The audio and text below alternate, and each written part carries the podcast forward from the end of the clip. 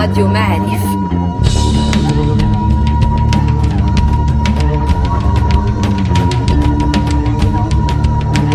Le podcast Histoire.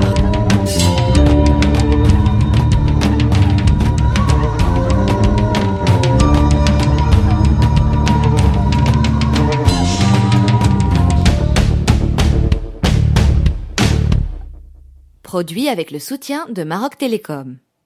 Vous connaissez Jack Sparrow et le capitaine Crochet, vous connaissez euh, ces pirates des Caraïbes, ces corsaires, boucaniers, flibustiers qui ont terrorisé euh, les mers. Et puis aujourd'hui, vous allez découvrir les nôtres parce qu'on en avait. Et pour euh, nous en parler aujourd'hui, je suis avec Leila Mzien, qui est historienne à l'université euh, Hassan II. Euh, bienvenue, Leila Mzien. Marhaba. Alors, parlez-nous de ces pirates, s'il vous plaît. Alors, euh, d'abord, euh, ils n'étaient pas des pirates, c'était des corsaires. Donc, quand on parle des marins marocains, ou ce qu'on appelle les entrepreneurs de la violence, euh, dans cette euh, période de l'histoire du Maroc, c'est-à-dire à, l'époque moderne, c'était des corsaires. Pourquoi? Parce que les corsaires marocains étaient, en l'occurrence, ceux de Salé, parce que c'est les plus connus, c'était euh, des, euh, des marins qui détenaient une lettre, ou ce qu'on appelle ijaza ou bara'a, remise par les autorités locales.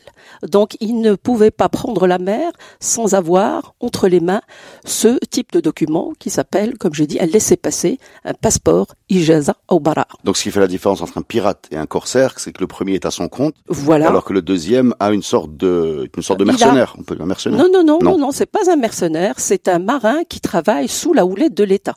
D'accord. Alors que le pirate, c'est un bandit de, de grand chemin euh, qui travaille pour son euh, propre compte. Il y en avait aussi au Maroc à l'époque, mais pas dans le cas des corsaires salétains qui étaient avant tout et surtout des corsaires. Donc on parle bien de corsaires de Salé. D'accord. À quelle période euh, ont-ils connu leur apogée, ces gens-là? Alors, leur période de gloire, c'était la première moitié du XVIIe siècle. C'est la période d'or de la guerre de course au Maroc, en l'occurrence sur le littoral euh, atlantique, à Salé. Euh, autre confusion majeure, c'est Salé. Quand on parle de Salé, le toponyme de Salé pose problème. Parce qu'aujourd'hui, quand on parle de Salé, on se réfère à Salé le Vieux, qui était le Sla actuel, qui est le Sla actuel. Alors que les pionniers de la guerre de course étaient de Salé, mais c'est Salé le Neuf, c'est le Rabat d'aujourd'hui, la capitale du Maroc.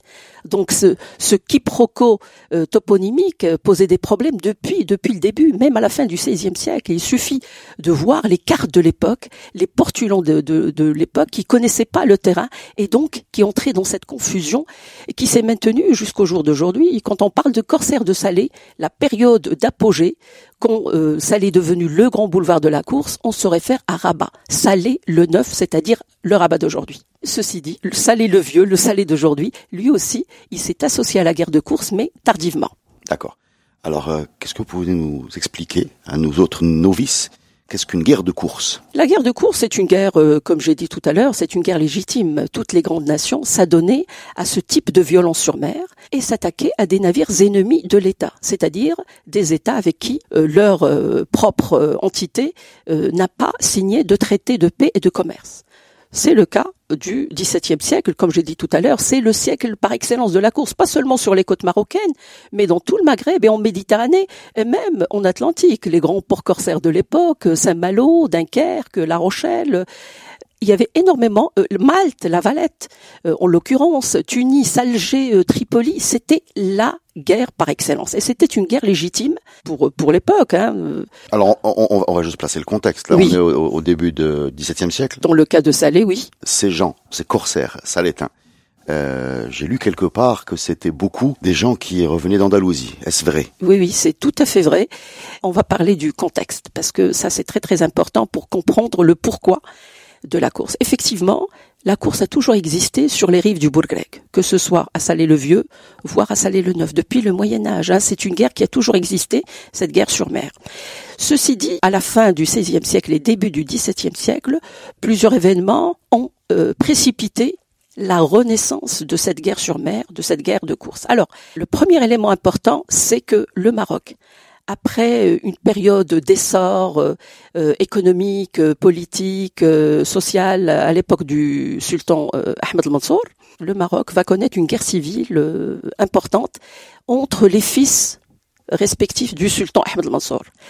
C'est-à-dire, après sa mort en 1603, le Maroc va connaître une guerre civile qui va se prolonger pendant longtemps jusqu'à l'arrivée des Alaouites, c'est-à-dire dans la seconde moitié du XVIIe siècle.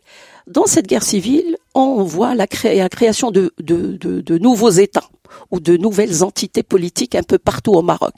À Salé, à Shaoun avec les Banu Rachid, à Tetouan avec les Ben el Mandari. Donc plusieurs petites euh, créations étatiques se mettent en place. Donc cette guerre civile, évidemment, va favoriser l'apparition de la course. Parce que la course, pour qu'elle existe, pour qu'elle connaisse un, essor, il faut qu'elle soit indépendante plus ou moins d'un État fort. À partir de là, donc il y a euh, cette euh, cette donnée qui me paraît tout à fait intéressante. Il y a aussi ce qu'on appelle, je dirais, la déstabilisation du commerce saharien on connaît tous. Fin 15e, début 16e siècle, les Européens, les Ibériques en l'occurrence, vont conquérir le monde. Ils, vont donner naissance à de nouvelles routes maritimes. C'est le triomphe de la caravelle sur la caravane. Donc le commerce saharien marocain va connaître des problèmes. Un dérèglement qui va favoriser la naissance de nouveaux ports extrêmement actifs Certes, euh, le Maroc va connaître une prolongation de la reconquista espagnole tout au long du littoral marocain. Ils, avaient pris plusieurs ports, que ce soit les Portugais d'abord, avec la prise de Ceuta en 1415, mais aussi de Melilla par les Espagnols en 1497. Et tout au long, pratiquement tous les ports marocains vont être conquis par les Portugais ou les Espagnols dans le nord. Alors, ce qui s'est passé au XVIIe siècle, le Maroc va libérer plusieurs ports. Donc cette libération de ports va donner une nouvelle naissance aux activités maritimes. D'accord. En l'occurrence à Salé, mais aussi dans plusieurs ports euh, des deux façades.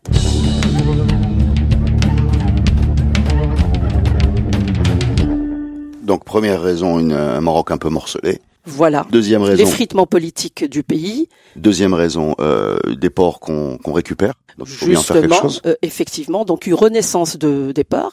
Et puis l'autre point, c'est le Maroc va connaître une mobilité extrême.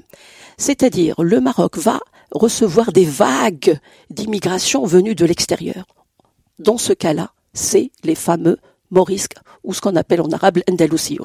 Avec la promulgation des édits d'expulsion qui va commencer, comme vous le savez, depuis la chute de Grenade en 1492. Donc plusieurs édits d'expulsion vont être promulgués. Mais l'édit d'expulsion qui va définitivement chasser les musulmans, et pas seulement les musulmans, même les morisques, par Maurice qu'on entend les musulmans qui ont été christianisés tout au long du XVIe siècle et début du XVIIe siècle. Même les morisques, soi-disant les convertis qui avaient des origines musulmanes, sont appelés à quitter le territoire espagnol avec la promulgation du décret du 24 avril 1609. Donc tous les musulmans ou les musulmans christianisés sont appelés à quitter. à quitter le territoire espagnol. Donc ça fait un afflux de, de population Non, pas de population, c'est un demi-million de musulmans qui vont quitter le territoire ibérique entre Espagne et Portugal et qui vont être disséminés dans tout le pourtour méditerranéen, de l'Empire turc, Maghreb, donc Tunis, Alger, le Maroc. Donc 500 000 personnes. Les Canaries. 500 hein. 000 personnes à l'échelle de, la population de, l'époque, c'est une proportion énorme. Énorme, énorme. Donc ça va changer vraiment la structure de, de notre société. Effectivement, en l'occurrence, euh, certaines villes comme Chaoun, une ville andalouse, la ville andalouse par excellence. Et puis Rabat.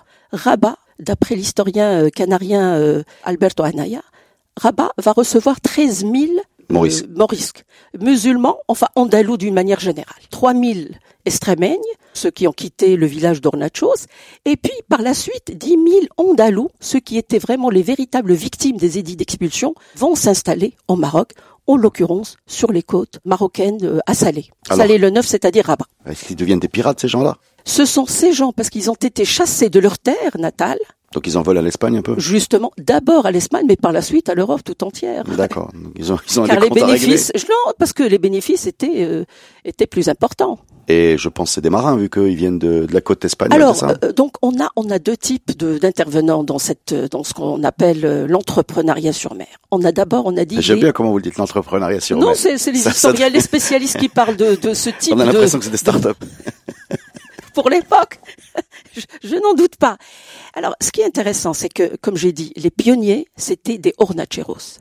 Qui sont ces hornacheros? Ils sont, ce c'est les véritables euh, acteurs de la guerre de course. Les hornacheros sont originaires d'Hornachos.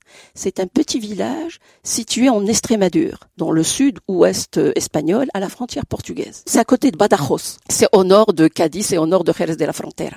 Alors, ces hornacheros, ces habitants euh, d'Hornachos, étaient des musulmans. Ils s'étaient pas convertis. moyennant le paiement d'un tribut au roi d'Espagne à l'époque, qui est le fameux Philippe II il payait 30 000 ducats et il les laissait tranquilles. Déjà là-bas, ils se constituaient en, une sorte de république. Ils se réunissaient dans une grotte. Ils avaient leur conseil d'État dans une grotte et ils avaient gardé les coutumes musulmanes. Et là, je vous donne une référence qui est tout à fait intéressante d'un autre corsaire qui a écrit ses mémoires, c'est Alonso de Contreras, et qui raconte l'organisation politique et institutionnelle de ces hornacheros chez eux à Hornachos. Donc, une fois qu'ils sont partis d'Espagne, ils s'installent euh, à Rabat, à Salé, qui vont appeler le neuf, ils vont essayer de reprendre la même structure, euh, structure politique qu'ils avaient chez eux à Hornachos en Estrémadure. Donc ça, dans un premier temps, ce sont ces gens-là. Ils s'étaient des guerriers déjà en Espagne. Ils disaient qu'ils fabriquaient de la fausse monnaie. C'était des guerriers. Bon, ils constituaient une sorte de république. Ils faisaient ce qu'ils voulaient en Espagne. Mais une fois au Maroc, ils vont garder les mêmes coutumes. La première des choses qu'ils vont faire, c'est tout simplement armer des navires parce qu'ils sont venus, ils se sont installés au Maroc en gardant leurs biens. Ils vont armer des navires en course et ils vont courir sur les navires espagnols. Parce que leur compte. Bien sûr, bien sûr. Les navires espagnols qui vont en Amérique du Sud, c'est ça euh, Alors, contrairement, contrairement à l'idée reçue, une petite euh, mise au point qui me paraît importante, c'est que on s'attaque pas aux gros navires, aux galions d'Espagne qui revenaient, qui revenaient chargés d'or et d'argent de l'Amérique latine ou des Indes. On peut pas parce que ces galions avaient des convois très très importants. Le corsaire s'attaque à des navires solitaires, des navires de commerce, oui, mais pas aux galions chargés d'or qui venaient d'Amérique latine. Alors, donc c'est Hornacheros, évidemment, comme j'ai dit, s'attaquait aux navires euh, d'abord espagnols. Dans un premier temps, il s'attaquait à ce qu'on appelle le littoral, le littoral andalou qu'il connaissait par cœur parce qu'ils sont espagnols.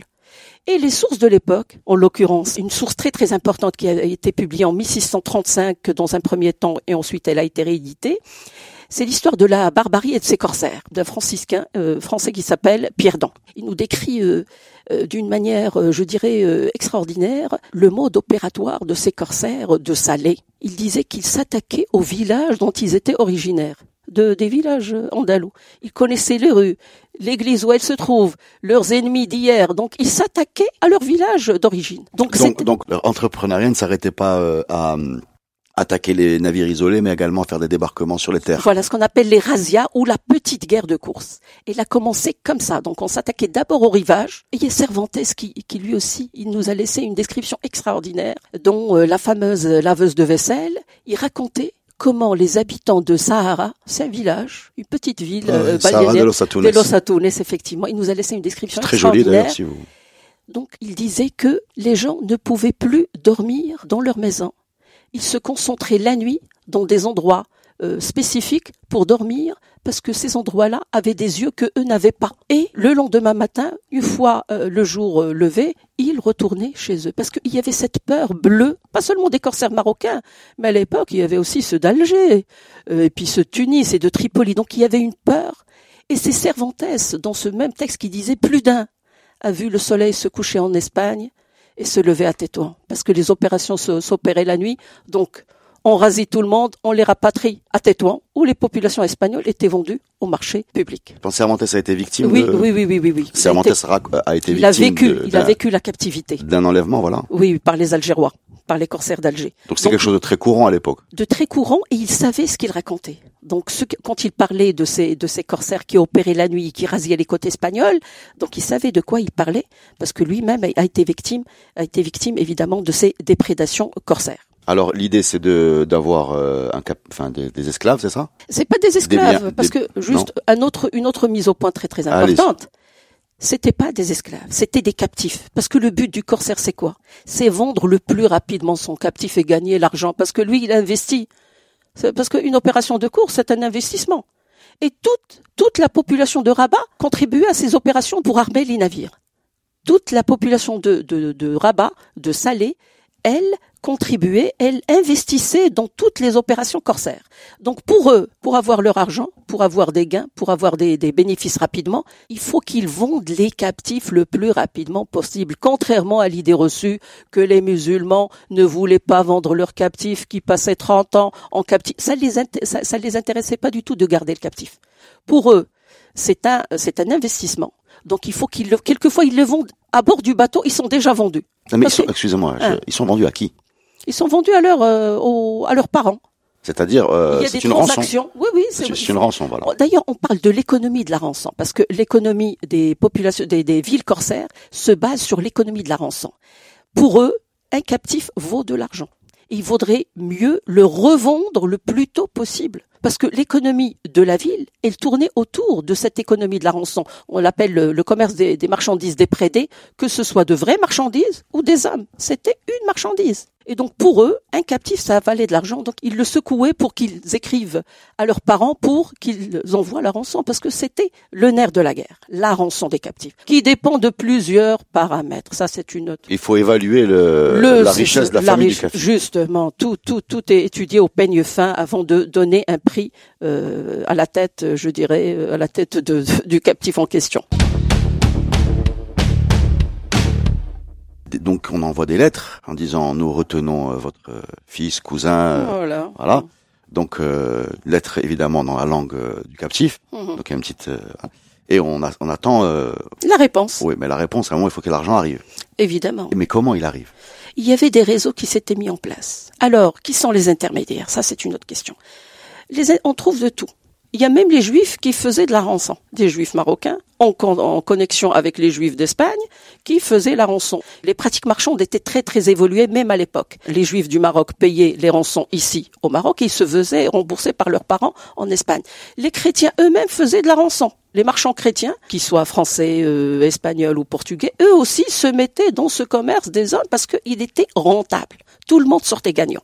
D'accord, Ce qui est intéressant aussi, c'est qu'il y avait ce qu'on appelle les ordres religieux spécialisés dans ce type de revente ou de rachat ou de cette, euh, de cette économie de la rançon. C'est les ordres religieux, les franciscains, ce qu'on appelle aussi les trinitaires, euh, qu'ils soient français ou espagnols, qui étaient spécialisés dans le rachat ou la libération, ce qu'on appelle en, espagnol rescate de los cautivos. Et dans les archives espagnoles, je ne vous raconte pas, françaises aussi, il y a énormément de documents par rapport aux opérations de transaction concernant ces, ces différents captifs. Et ils sont par milliers. Oui, mais justement, il y a, Selon. il y a- il y a une, il y a une logistique derrière ça. Il faut une prison, j'imagine. Euh, y Pour les retenir, il faut. euh, Il y, a eu, il y a eu une évolution. Généralement, les captifs sont rachetés par des particuliers. À l'époque qui nous concerne, c'est-à-dire la première moitié du XVIIe siècle, il y avait des particuliers qui rachetaient des captifs. C'était un investissement. Ils sont là le temps qu'arrive la rançon. D'accord? Par la suite, à l'époque du sultan, du grand sultan euh, euh, Moulay Ismail, les choses vont changer. À partir de 16- 1682, il va décider de mettre tous les captifs, de racheter tous les captifs et de les emmener dans sa nouvelle capitale, qui est. Ça, c'était une bonne chose pour les captifs, surtout à l'heure de la négociation. C'était plus facile de négocier avec la personne du souverain qu'avec des propriétaires privés. Voilà, donc euh, Donc, effectivement, il y a eu Ismaël a centralisé le système. justement, donc tous les captifs, on les concentrait à Salé, euh, pardon, excusez-moi, dans, dans la nouvelle capitale Meknès, et donc la négociation, parce que pour le sultan Moulay Ismail, lui, il a racheté les captifs moyennant 250 euh, écus pour chacun. Et ce qui est intéressant aussi, c'est que quand on vient négocier, on, on négocie avec le roi, enfin excusez-moi, avec le sultan, et le sultan, pour lui, le captif était devenu une arme de négociation avec l'Europe. Comment dire, euh, c'était un moyen de pression lors de ces négociations avec l'Espagne. En l'occurrence, quand on parle de euh, pour euh, récupérer les présides, Toror, mais aussi avec la France. Parce que n'oublions pas, on parle de la course des corsaires marocains qui exerçaient leur déprédation contre les Européens chrétiens, mais il y avait l'opération inverse. Les Européens eux-mêmes exerçaient la guerre de course contre les Maghrébins. Et donc, le sultan Moulay essayait, évidemment, d'utiliser cette arme, qui est le captif chrétien, pour échanger les captifs marocains, voire maghrébins, parce qu'on a vu qu'il y a des sultans, comme Sidi Mohamed Ben Abdullah, qui n'a pas hésité à racheter tous les captifs euh, ma- maghrébins, pas seulement marocains, mais aussi maghrébins, algériens, tunisiens et tripolitains, à la fin du XVIIIe siècle. Donc, le captif est devenu une arme diplomatique. Que, que, les, que les sultans utilisaient évidemment pour récupérer leurs euh, leurs citoyens, leurs sujets plutôt. Vous avez nous avez expliqué au début du podcast que c'était des corsaires, donc ils avaient une lettre donc de Moulay Ismail, c'est bien ça? Juste, ça dépend des périodes. Par exemple, pour la période qui nous concerne, c'était ils avaient une lettre, Ijaza Obara'a, de l'autorité de Rabat. N'oublions pas que Rabat ou plutôt Salé le Neuf à l'époque, pour respecter le toponyme utilisé par les sources, ils avaient une intendance, l'intendance de la marine qui remettait une lettre aux corsaires. Ils ne pouvaient pas sortir sans avoir cette lettre-là. C'est pourquoi j'insiste sur le fait qu'ils n'étaient pas pirates, mais qu'ils étaient corsaires. Et donc les sources de l'époque, elles sont claires là-dessus. C'est vrai que les Européens et les sources européennes les traités de pirates, mais il n'en est pas question parce que c'était des corsaires, parce qu'ils étaient détenteurs et on a des, des, des, des, des copies de ces, de ces ijazas au bara'at.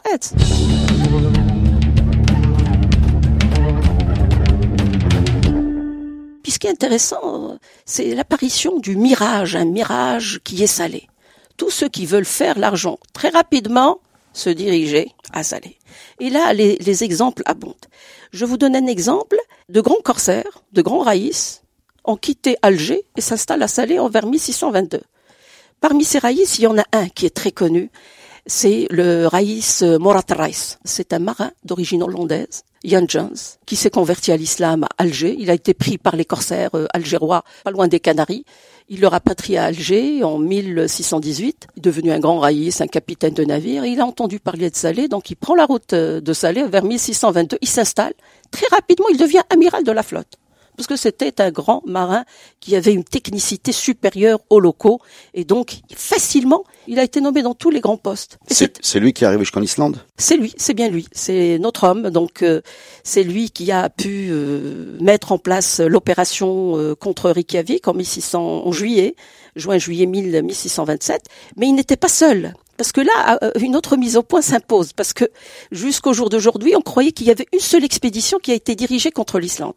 Et là, récemment, il y a eu un livre qui a été publié, tout à fait intéressant. C'est un livre qui, publie une relation de voyage d'une victime de ce raid de l'Islande de, Reykjavik, qui est Olafur. Olafur, c'est un pasteur qui vivait tranquillement sur son île islandaise, à des milliers de kilomètres de Salé et d'Alger, donc il y a eu deux opérations. Une est partie d'Alger et l'autre de Salé, dirigée par euh, notre homme euh, Morat Rais. Ils pillent la ville, pas la ville, l'île. Ils ont contourné, ils sont partis à Grindavik, au nord-est de l'Islande, et ensuite ils sont passés à Reykjavik, où ils ont capturé 400 personnes, parmi lesquelles se trouve euh, notre homme Olafur, qui était un pasteur dans une église. On rafle tout le monde, et on prend la route vers Salé et Alger. Olafur part à Alger, donc il, a il s'est fait capturer, il est parti à Alger. Une fois installé à Alger, au bout d'une semaine, on revient à cette économie de la rançon, il faut rançonner le plus rapidement possible les captifs, on lui demande de repartir en Islande et en Europe pour récupérer l'argent. Donc il passe juste une semaine à Alger, on lui demande d'aller récupérer euh, la rançon. C'est ce qu'il a fait. Donc au bout d'un long voyage, il écrit cette relation. Donc il va évidemment ramener l'argent, il va rançonner les Islandais, beaucoup d'entre eux sont morts, parmi lesquels sa femme. Et donc, une fois qu'il est rentré en Islande, il a écrit une relation de sa captivité, de la captivité des Islandais. Mais malheureusement, il l'avait écrite en islandais que personne ne lit, sauf les Islandais évidemment. Quelques années plus tard, cette relation qui raconte la captivité à Alger, elle a été traduite en danois. Donc euh, c'est pire encore. Donc il a fallu attendre le début du XXIe siècle pour que cette relation de voyage qui raconte exactement et précisément l'aventure de captivité en terre maghrébine soit publiée et traduite en anglais.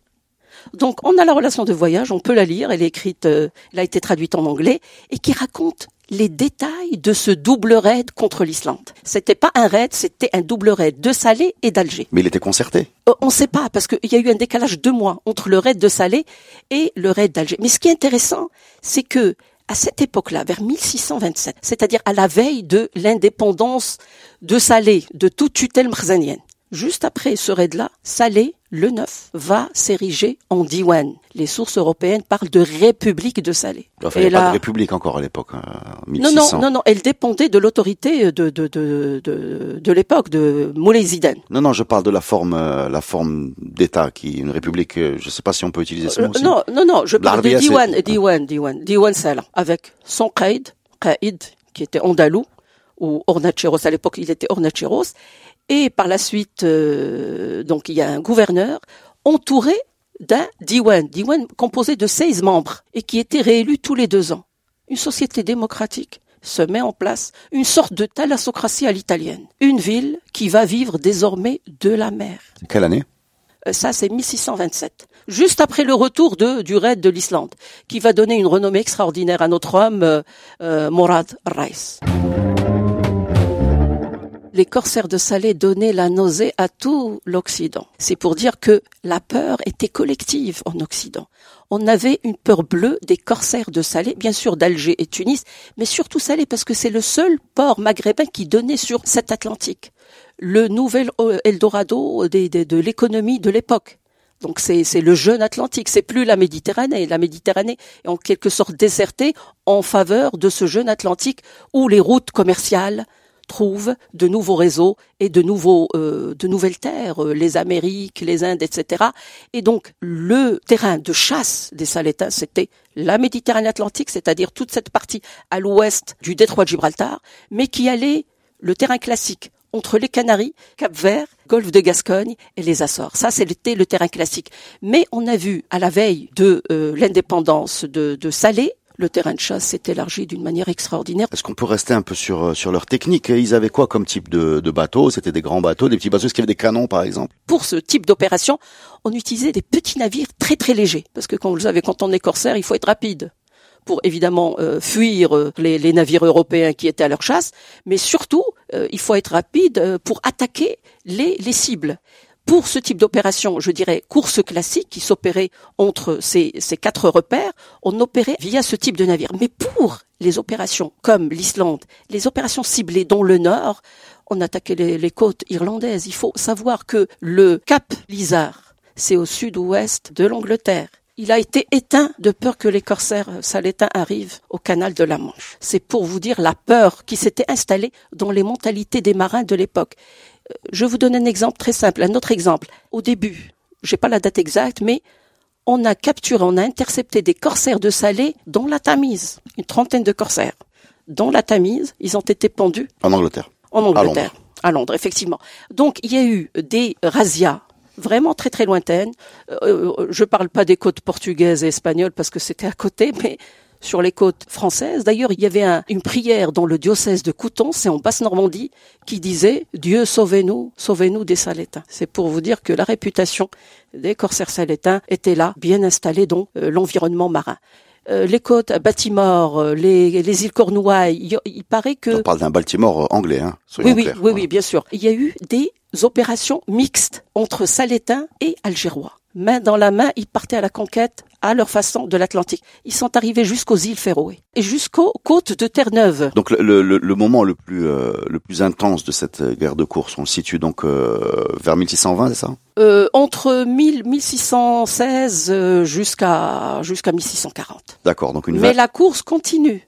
Même si on parle plus de république ou de Diwan Salah, la course continuera, même avec l'installation du pouvoir politique alaouite qui lui va évidemment utiliser cette course-là à des fins politiques et diplomatiques, euh, comme on a vu tout à l'heure. Moi, j'ai une question euh, concrète. Alors, j'imagine maintenant qu'on a une idée sur l'intensité euh, et le volume de ces opérations.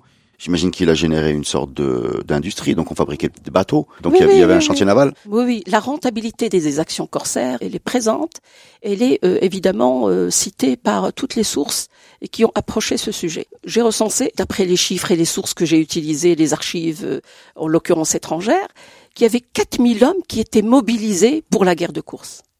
Évidemment, comme j'ai dit tout à l'heure, le fond de cette population maritime était, on a vu que c'était des Salétains. Mais il n'y avait pas que les Salétains. Il y avait les étrangers, ce qu'on appelle les islamisés, les renégats, les apostasiés. Ils ont, parce que la rentabilité était assurée et donc euh, ça permettait aux marins du Nord qui ont fui la guerre en Europe, ils viennent s'installer sous le ciel euh, salétain et se faisaient beaucoup, beaucoup d'argent. Et ça leur assurait aussi une certaine ascension sociale.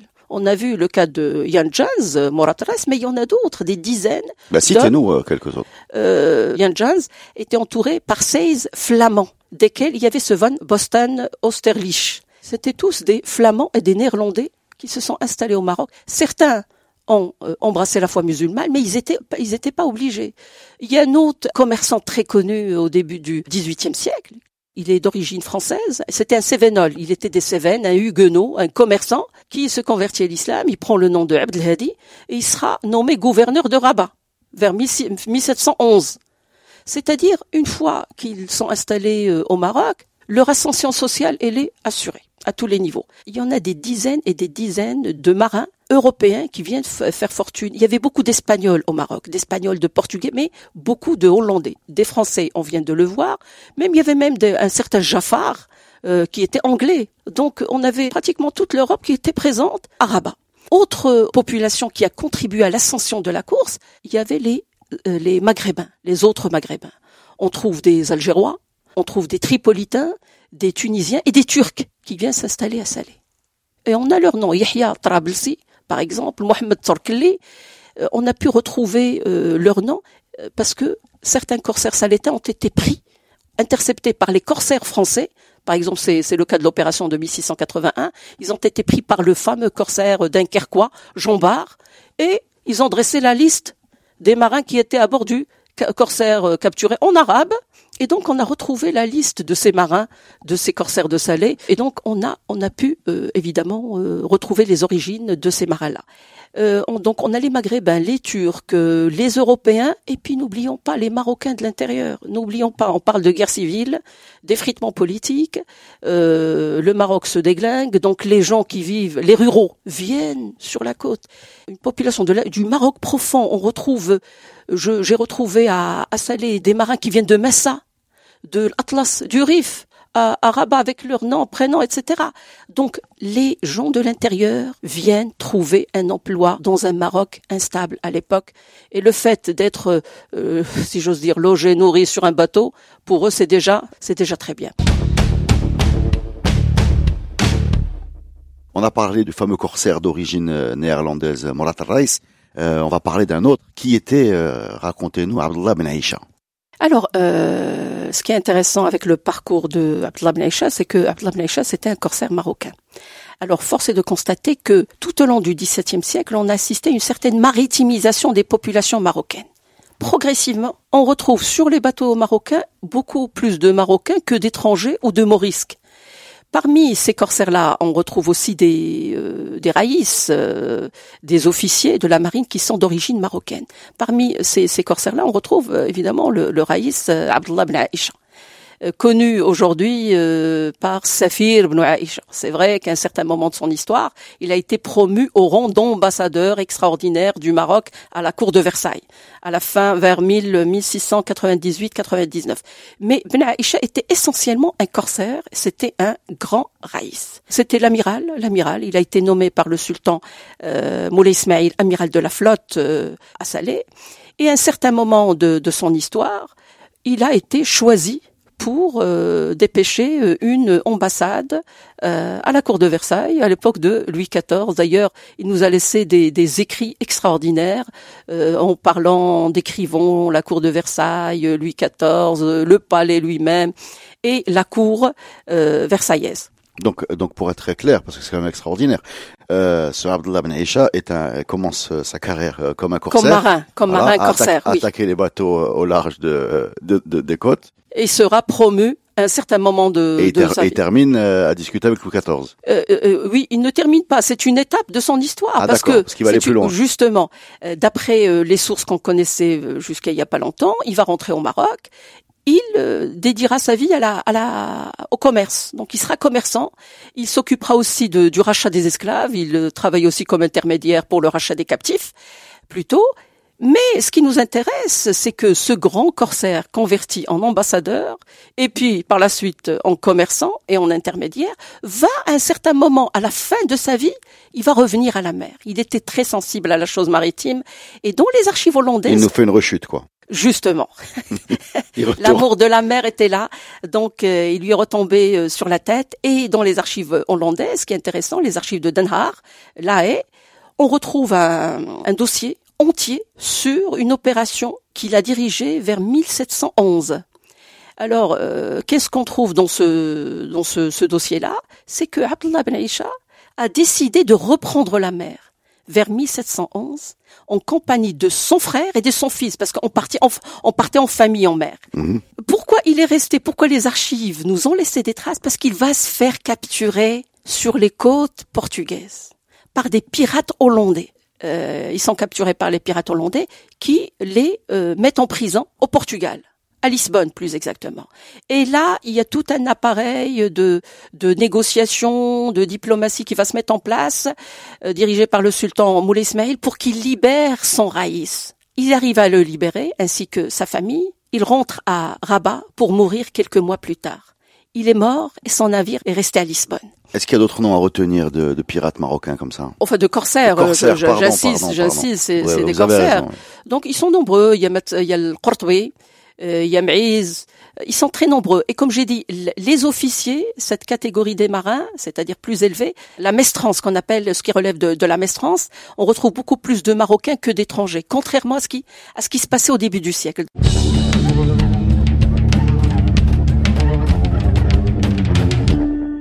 Par rapport à, à cette histoire de, de captifs euh, euh, marocains en Europe ou de Européens euh, au Maroc qui ont été à un moment centralisés par Moulay Ismail, on parle de quel volume? Alors, juste pour vous donner un exemple très simple, on parle beaucoup de captifs européens en Afrique du Nord ou au Maghreb. On oublie souvent ceux qui végétaient dans les bagnes européennes. Dans des conditions parfois... euh, euh, d- déplorable. Euh, à Livourne, qui était un grand port, à Gênes, à Marseille. Dont à les noms sont inscrits dans leurs archives. Justement, c'est ce qui nous a aidé à, à retrouver les traces de nos corsaires à nous, parce que de nombreux d'entre eux, ils ont été enchaînés et emmenés euh, sur les bords des galères. Donc ils, ils, euh, ils ramaient sur les navires, par exemple de Louis XIV. Euh, rien que dans les archives de Toulon, les archives de Toulon, il y a un rôle de 8000 esclaves turcs. Par turcs, on entend évidemment Musulmans. pour l'époque musulmans, qui sont enregistrés dans les archives de Toulon par nom, prénom, caractéristiques physiques, mort à l'hôpital de Marseille, rentré chez lui, libéré.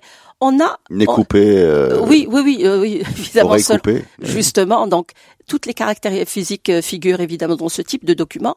Donc c'est une source très très importante pour euh, les historiens maghrébins pour écrire l'histoire de ces gens qui n'ont pas de voix, parce qu'il faut le dire, c'est grâce à- aux archives qu'on arrive à récupérer quelques bribes de cette histoire, parce que sinon, dans les archives marocaines, très peu de choses. On sait, on sait quand même que, par exemple, Moulay Ismail avait essayé de négocier euh, les, les, les- ses captifs contre, par exemple, la... Les captifs, euh, par exemple, comme j'ai dit, donc euh, le, le sultan Moulay Ismail utilisait les captifs comme une arme diplomatique, notamment pour récupérer Sebta, C'est ça, voilà.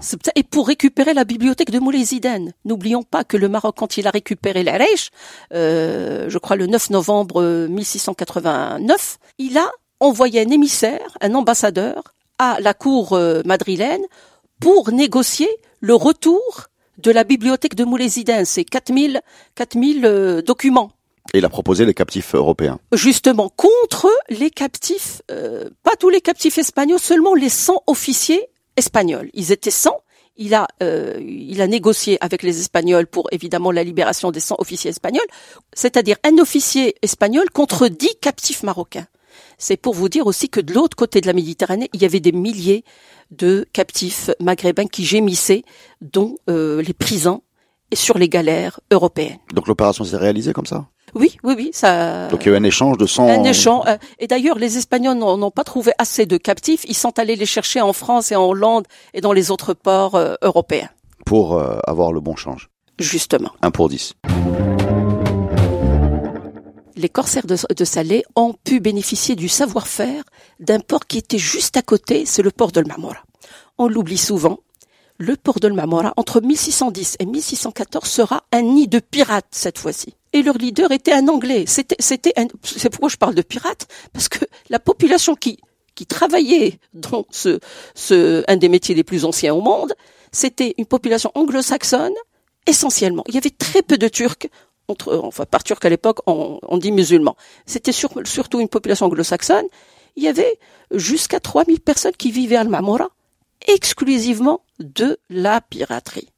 Euh, leur leader était un, pirate anglais, Henry, Henry Mainwaring, d'ailleurs qui a laissé ses mémoires. Il a écrit euh, ses mémoires une fois qu'il est entré dans les bonnes grâces de la reine d'Angleterre. C'était un noble euh, anglais qui a voulu tenter l'aventure. Il s'est installé à Al-Ma'mora, Aujourd'hui, le Mehdiya. Et il y a des sources qui décrivent euh, exactement le type d'activité à laquelle il s'adonnait, donc la piraterie et le commerce. On retrouve beaucoup de commerçants livournais qui venaient faire des affaires, évidemment racheter les, marchandises des prédés. Donc une fois que le port, le port de Mamora, où ces, ces, ces pirates-là se sont installés pendant quatre ans, mais en 1614, les Espagnols vont prendre, vont intercepter, vont conquérir ce port.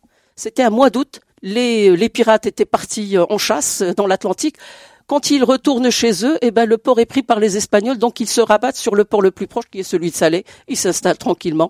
Cette population-là s'installe à Salé et donne un, euh, un renouveau et contribue à la renaissance de cette activité de la course euh, à Salé. Alors les pirates ou les corsaires ou les flibustiers ou les boucaniers ou tout ce que vous voulez sont quand même euh, générateurs d'images très fortes dans notre Effectivement, inconscient, formés ou forgés par les fictions, par les, les dessins animés. Enfin bref, euh, y compris même euh, en termes d'utopie, parce qu'on parle utopie de pirate, utopie pirate, on parle de Wilson Lamborn, d'un oui, oui. mode de, de de division des butins qui était euh, très égalitaire, très égalitaire avec euh, le double, euh, pas, pas plus du double entre le, le, le, dernier et le premier salaire, c'est ça? Effectivement. Euh, Donc, euh, qu'en était-il des nôtres? Voilà, est-ce qu'on est, est-ce qu'on est dans cette imagerie là ou on est dans un autre monde Alors, euh, il faut savoir une chose. Un des plus grands écrivains du XVIIIe siècle parlait de Salé et de cette fameuse République de Salé.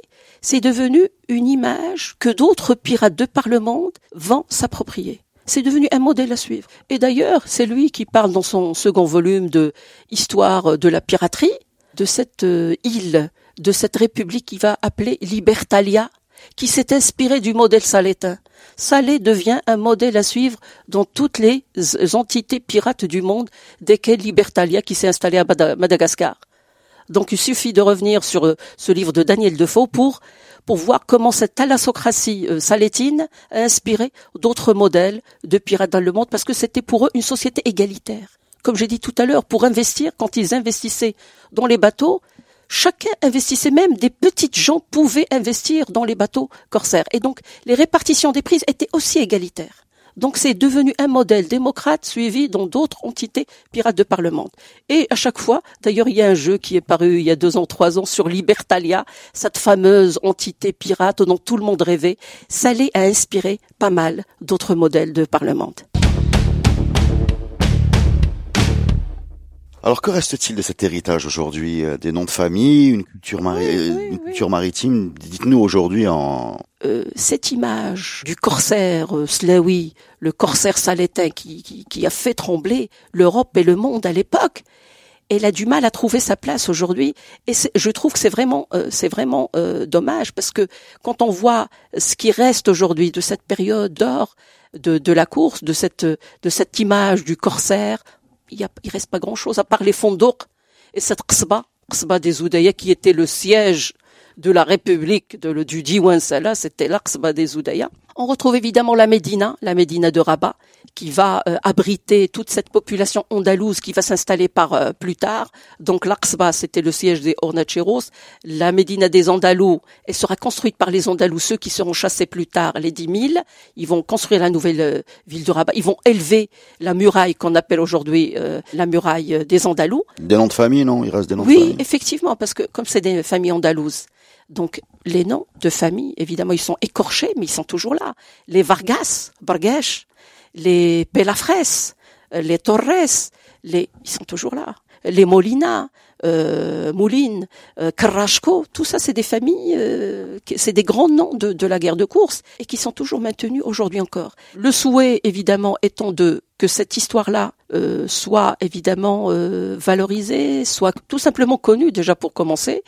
Évidemment, il y a un festival qui s'appelle Karasena, qui a été mis en place, je crois, il y a, une dizaine d'années, qui est, qui est en train de faire euh, des choses intéressantes, mais il faudrait penser, réfléchir à la mise en place d'expositions permanentes sur nos ancêtres corsaires, un musée, un musée maritime dédié à cette période faste de, de notre histoire. Merci Leila Mziane. Je rappelle que vous êtes enseignante à la faculté des lettres de Bimsik. Merci beaucoup pour votre Merci à vous. intervention et à la prochaine pour un nouveau podcast Histoire où on apprend beaucoup beaucoup de choses en très très peu de temps. Profitez-en.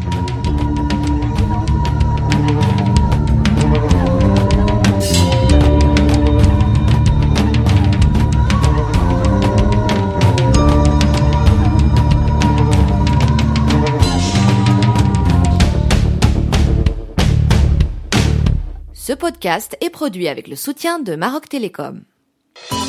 Maroc Télécom, un monde nouveau vous appelle.